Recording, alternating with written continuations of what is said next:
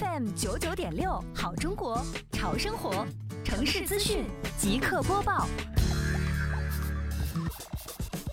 为规范市场经营秩序，维护城市市容环境，进入夏季以来，围绕“美丽杭州”创建及迎亚运城市环境大整治、城市面貌大提升长效管理工作。杭州市西湖区双浦镇联合辖区行政执法中队持续加大无证摊贩联合整治力度。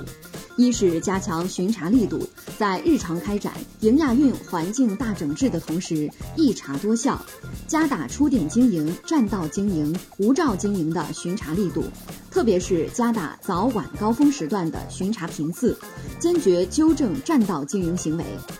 二是增强管控力度。加大对主要路口、工地门口、小区入口的巡查管控力度，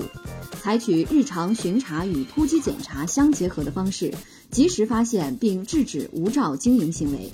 加强对无照经营频发点位的监管和打击力度。